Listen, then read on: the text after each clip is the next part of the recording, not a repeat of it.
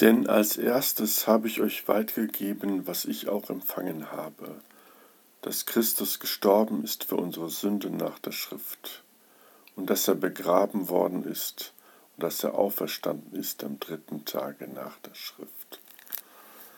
So schreibt der Apostel Paulus im Korintherbrief.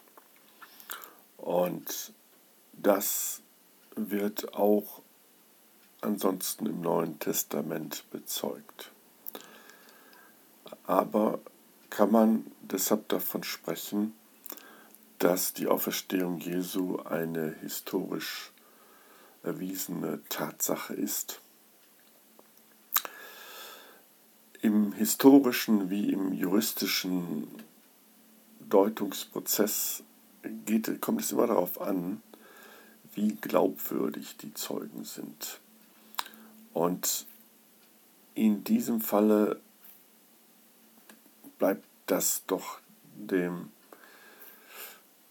ähm, Leser äh, überlassen, wie glaubwürdig er die Zeugen, Zeugnisse des Neuen Testamentes hält, für wie glaubwürdig er dort die entsprechenden Berichte über die Auferstehung Jesu hält. Man kann aus meiner Sicht nicht sagen, dass mit den Berichten des Neuen Testaments zweifelsfrei bewiesen wäre, dass Jesus tatsächlich von den Toten auferstanden ist. Es könnte ja auch eine fromme Erfindung der Apostel, Schreiber des Neuen Testamentes sein, um äh, Gläubige oder Menschen für den Glauben an Jesus zu gewinnen. Persönlich glaube ich aber, dass die Sache mit der Auferstehung Jesu stimmt. Und warum ich das glaube, hat auch dann wiederum einen ganz persönlichen Grund.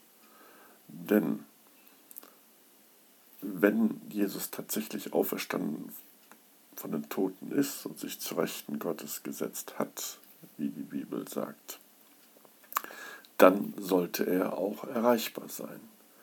Und ich meine in meinem Leben erlebt zu haben, dass er mich gerufen und erlöst hat und hin zu einem Leben in seiner Nachfolge. Dies wünsche ich dann auch allen, die dieses äh, Audiopodcast hören, dass sie da diese Richtung einmal ein Stück weiter denken.